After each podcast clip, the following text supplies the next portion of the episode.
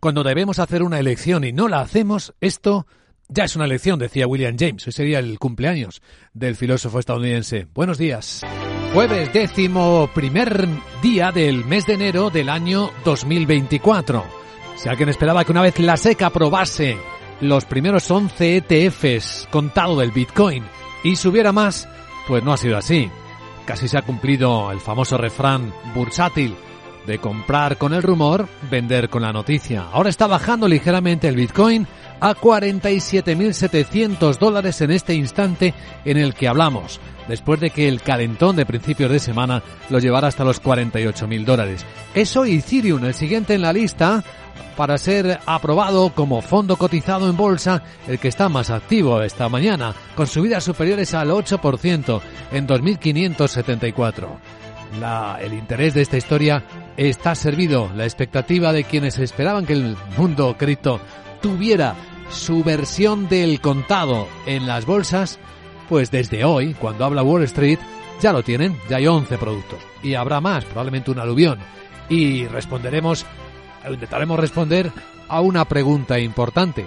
¿A cuánta gente le va a traer este activo? Podemos considerarlo así de riesgo. En la calificación de 0 a 9 quizás deberíamos subir incluso un paso más. Pero como decía aquí en Capital Radio, en XTV, Joaquín Robles, esto es... Una puerta de entrada a nuevas inversiones, sobre todo de institucionales, de particulares, que a lo mejor no habían encontrado el producto idóneo para entrar en este tipo de activos. Bueno, vamos a ofrecer información premium al respecto con Marcos Carrera. Es el Head of Blockchain y Web3 en Iberia. Su trabajo oficial está en Fujitsu, pero es un top blockchain voice top en LinkedIn, un nombre cuya opinión es referencia en este mundo de las criptos y va a estar con nosotros en directo en Capital Radio dentro de media hora. Y tras él estaremos en la gran tertulia de la economía con Ramón Tamames, Carmen Morales y Jesús Varela, dando contexto al resto de las noticias del día. Hay algunas de interés económico, como el paso adelante que ha logrado ya dar el gobierno argentino de Milei con el Fondo Monetario Internacional.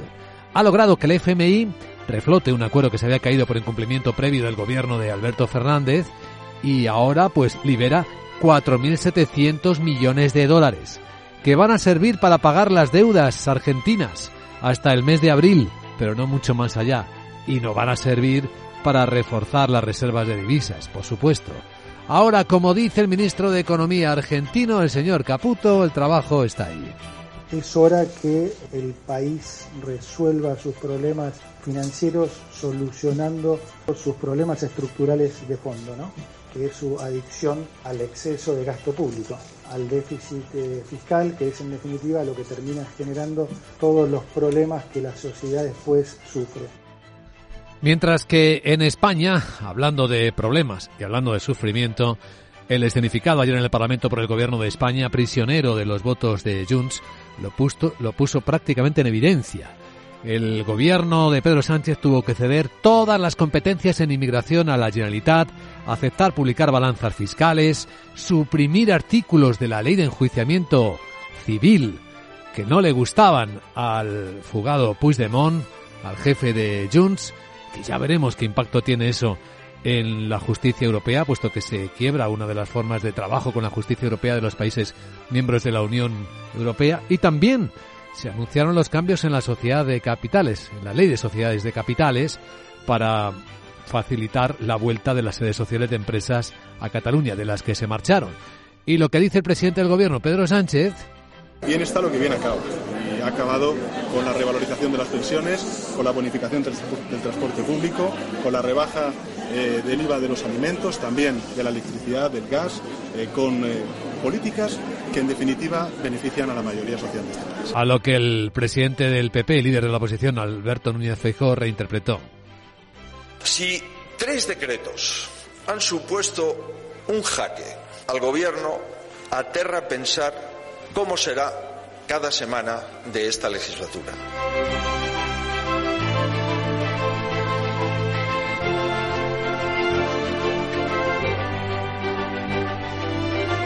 En unos minutos vamos a ofrecer ya el informe de preapertura de mercados europeos, pero podemos adelantar que el jueves viene con ganas de subir en las bolsas y también en los bonos. El futuro del Eurostox viene subiendo ya siete décimas. El americano 2, el SP, en 4.831. En Asia hemos tenido una fiesta, tercer día consecutivo de fiesta, en la bolsa de Tokio, donde la subida del Nikkei vuelve a llevar por tercer día consecutivo a este índice a niveles de hace 34 años, cuando se hablaba de burbuja en Japón. No perdamos la perspectiva de la historia. Pero el Nikkei ha rebasado un nivel psicológico, los 35.000 puntos. Hoy incluso las subidas hasta alcanzan a la bolsa china, que no había terminado de parar de su caída en el comienzo del año. Bueno, pues hoy rebota y ahí pueden estar los cazagangas el 1,7%. Seguimos monitorizando el precio del petróleo. Otra pequeña subida hoy después de una corrección ayer. Así que estamos dentro de los rangos, con el barril de petróleo Brent aquí en Europa en 77 dólares 39 centavos. Y en el resto de las divisas, no en el de las criptodivisas del que ya nos hemos ocupado, pues aparente estabilidad. Estamos observando cómo se comporta el euro dólar y está un poquito más alto que ayer en 1,0987. Capital, la Bolsa y la Vida, con Luis Vicente Muñoz. Y con la información de las pantallas de CMC Markets Brokers vamos a tomar la temperatura antes de que abran las bolsas de Europa, lo harán dentro de una hora y cuarto. Y es temperatura caliente, alta, porque lo que hemos vivido en las últimas horas, y también parece que ha aportado algo de tensión positiva, la cesión por fin del regulador americano de la SEC que ha aprobado los primeros 11 ETF sobre Bitcoin, pues en el resto de los mercados la vuelta de la tecnología, una bajada de la volatilidad muy acusada, de hecho la tenemos muy cerca de los 13 puntos, eh, el nivel que mide el VIX, el índice de la volatilidad en el caso americano, pues se están preparando el ambiente para la que va a ser la noticia del día, el dato del día. ¿Ya saben dónde va a estar? Bueno, Ahora se lo contamos. De momento, lo que podemos adelantar es que la subida que proyecta para las bolsas de Europa el futuro del Eurostox es de siete décimas ya. No es normal verlo en estos niveles. Está en 4.527. Y el futuro americano, después de que ayer ya subió Wall Street, pues viene también con ganas de seguir subiendo más. Dos décimas, 11 puntos arriba, el SP500 en 4.831 puntos. Esperando sí el dato. Sandra Torrecidas, buenos días. Toda la atención puesta en esa cifra de inflación en Estados Unidos y en las repercusiones en las próximas decisiones de la Reserva Federal sobre los tipos de interés. Ángel Olea, el director de inversiones de Avante, nos comentaba ayer que el mercado descuenta un buen dato relativamente con un ligero repunte de una décima en la tasa general anual desde el 3,1 hasta el 3,2%, pero la atención estará en la subyacente, que es la que elimina la volatilidad eh, de la energía y los alimentos no elaborados y aquí se espera que se reduzca en un par de décimas, ¿no? Y que pase del 4 al 3,8%, lo que sería otro síntoma más de que esa desinflación que llevamos ya meses viendo sigue en progreso y que podría seguir alimentando esas expectativas de bajadas de tipos este año. La probabilidad de que los tipos bajen en marzo es del 67%, según la herramienta CME FedWatch. Las últimas declaraciones sobre tipos de interés, las que ha hecho el presidente de la Fed de Nueva York, John Williams, dice que aún es demasiado pronto para pedir recortes de tipos, ya que el Banco Central todavía tiene un largo camino para recorrer y conseguir que la inflación vuelva al objetivo del 2%. Como siempre, templando los gobernadores de la Fed de Estados Unidos las expectativas. Bueno, vamos a situar a los protagonistas. En España, Seguiremos otra vez a Grifols. Han pasado muchas cosas en las últimas horas. Sí, porque la multinacional ha convocado una conferencia telefónica con analistas e, e, inversores a las dos y media de esta tarde. El objetivo es rebatir el informe de Gotham City que acusa a la compañía de ocultar deuda, entre otras cosas. Los títulos rebotaron en la sesión de ayer casi un 12% después de que la empresa anunciara a la CNMV acciones legales contra esta firma bajista por informaciones falsas y por el importante daño que le ha causado. La CNMV por cierto investiga la relación cruzada entre Grifols y la firma de la familia, según el diario Cinco Días. También hoy los directivos de la empresa se van a reunir con representantes sindicales, eh, quieren calmar a los trabajadores, que son unos 24.000 en todo el mundo y de ellos 5.000 en Cataluña. Por cierto, que el fondo General Industrial Partners, vinculado a Gotham, ha reducido al mínimo sus posiciones cortas en Grifols y podría haber conseguido un beneficio en torno a los 20 millones de euros. Bueno, pues eh, sobre Grifols, saben quien ha hablado en estos micrófonos, el que fue la primera víctima de la empresa de análisis Gotham City Research. ¿Recuerdan el caso GoWex? Pues ha estado aquí su fundador, su ex CEO, y sintiéndose muy cercano a lo que está ocurriendo en Grifols. Sí, él estuvo explicando las diferencias, los eh, paralelismos que veía entre una situación y otras, aunque también con claras eh, diferencias. En su opinión, la actuación de la CNMV es mejorable.